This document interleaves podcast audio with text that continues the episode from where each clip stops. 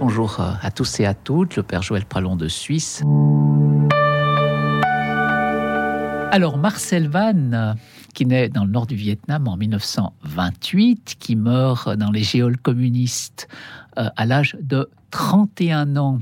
C'est une vie qui est très intéressante euh, puisque c'est la vie d'un enfant qui naît dans une famille traditionnelle vietnamienne mais qui vient au monde un petit peu à l'image de Thérèse de Lisieux avec une hypersensibilité et, et, une intelligence euh, hors pair, ce qui fait de lui, d'après les, les, études qu'on a pu faire sur ses écrits, sur ses textes, il y a quand même 2500 pages à 4 de, manuscrits qu'il a écrits, on s'aperçoit vraiment que c'est un HP. Et, j'aime bien actualiser un, un homme, enfin un futur saint, du moins je l'espère, puisque son procès est en route maintenant. Donc c'est quelqu'un qui a une hypersensibilité définie comme une personnalité au potentiel, HP comme on dit, ou, ou surdouée. Donc les, les, surdoués, les personnalités HP qu'on rencontre de plus en plus aujourd'hui, hein, sont des personnalités avec un raisonnement d'adulte, mais une affectivité qui reste à l'état de, de, de petit enfant. C'est une affectivité qui, qui demande énormément d'amour, énormément d'être reconnu, parce que ce sont des enfants souvent un petit peu isolés des autres, parce qu'ils ne sont pas sur le même niveau intellectuel.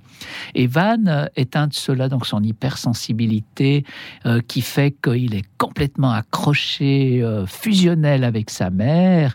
On va devoir euh, l'envoyer pendant deux ans loin de la maison chez une tante, parce qu'il y a la petite sœur qui vient au monde, et, et Van est tellement fusionnel aussi avec cette petite petite sœur qu'il risque de l'étouffer. Euh, il revient à la maison à l'âge de, de 6 ans. Et il fera sa première communion, on le laisse de manière exceptionnelle vu son, son raisonnement, sa perception de l'Eucharistie, où là déjà il y a des grâces mystiques hein, avec Jésus dans l'Eucharistie, où, où Van va beaucoup plus loin que l'éducation religieuse de son temps qui était très légaliste. Et, c'est là que Van annonce son, projet, euh, son appel de devenir prêtre, si bien qu'à l'époque, on confiait facilement des enfants à, des curés, à des presbytères qui avaient, du travail, qui avaient des rizières, pour qu'ils soient à la fois formés et qu'ils aident le, curé euh, dans, dans le travail des rizières et autre chose. Et Van va vivre un réel traumatisme durant ces années euh, chez ce prêtre qui rassemble aussi beaucoup de catéchistes hommes qui la plupart du temps euh, ont été chassés du séminaire parce qu'ils n'étaient pas à la hauteur de, de ces études ou ne correspondaient pas à une vocation, qui étaient des des gens qui vivaient une vie euh, complètement impure, qui étaient euh, des très directifs, qui, qui abusaient à but de conscience, abus spirituel sur ses ados, sur ses enfants. On lui a fait miroiter le fait que s'il voulait devenir un saint, ben, il devait beaucoup souffrir et on le faisait souffrir. Et, et Van a traversé toute une période de, rejet de lui-même. Il se sentait puni, euh, rejeté par Dieu. C'est Van a tous les symptômes d'enfants abusés. Euh, quand je dis abus, c'est abus de conscience, abus d'autorité et abus sexuel aussi. Il se sentait complètement sale et pour cette raison aussi, il n'allait plus communier. Et à un moment donné, il va fuir ce goulag, enfin ce camp de concentration, pour retourner dans sa famille. Il ne va pas être compris, il ne va pas être accueilli.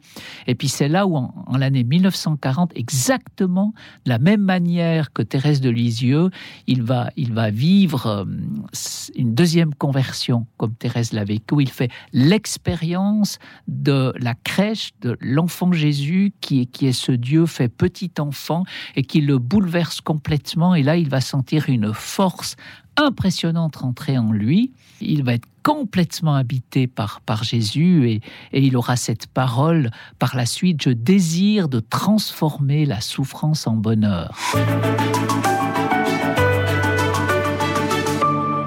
Qu'est-ce que ça veut dire transformer la souffrance en bonheur?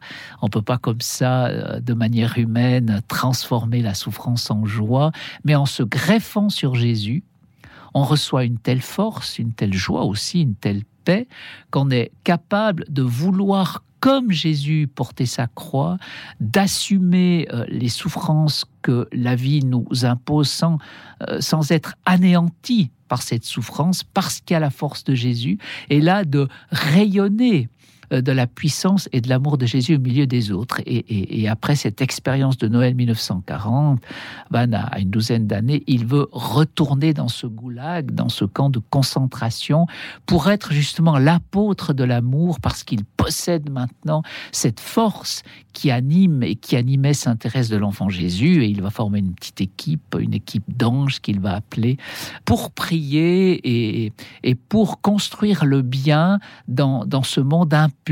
Bah, ça, c'est un point très important de, de Van, qui, grâce aussi à sa grande intelligence, il va pouvoir être leader d'autres jeunes, même si affectivement, il demeure très blessé. Il a, il a une sensibilité euh, vraiment euh, blessée à fleur de peau qu'il l'aura toute sa vie, puisque pour un rien, Van pleure, Van se, se fait un souci énorme, Van est perfectionniste. Voilà. Donc on retrouve de nouveau ces, bien des personnalités de jeunes d'aujourd'hui. Enfin, par la suite, il va pouvoir entrer dans un, dans un séminaire normal. C'est là qu'il va rencontrer Sainte Thérèse de Lisieux en lisant Histoire d'une âme. En lisant Histoire d'une âme, il dit mais c'est tout à fait la spiritualité qu'il me faut, simple, profonde, adaptée vraiment à des enfants. Et c'est à partir de là que la petite Thérèse, mystiquement, va se révéler à lui. Il y aura tout un dialogue entre Thérèse et Van, et Thérèse va lui donner une autre image de Dieu, de, de, ce Dieu qu'on lui a montré aussi à travers ses abus parce que lorsque l'autorité de l'Église et toute forme d'autorité abuse d'un enfant, d'un adolescent, c'est comme si Dieu se transformait en abuseur. Hein.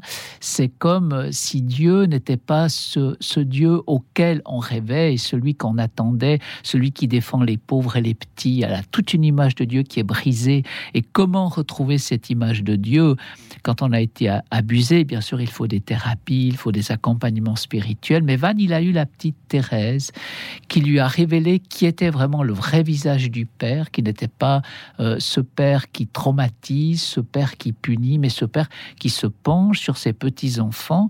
Et Van vit une véritable thérapie, je dirais, spirituelle, psychospirituelle avec Thérèse, qui va l'initier à l'abandon entre les mains du Père pour se laisser guider par le Père. il va tellement bien se laisser guider parce qu'Anne est toujours un enfant, parce qu'affectivement, il demeure un enfant. Donc il y a aussi des avantages d'être blessé. Ça veut dire qu'on va s'abandonner euh, beaucoup plus facilement lorsqu'on rencontre l'amour et un amour aussi grandiose.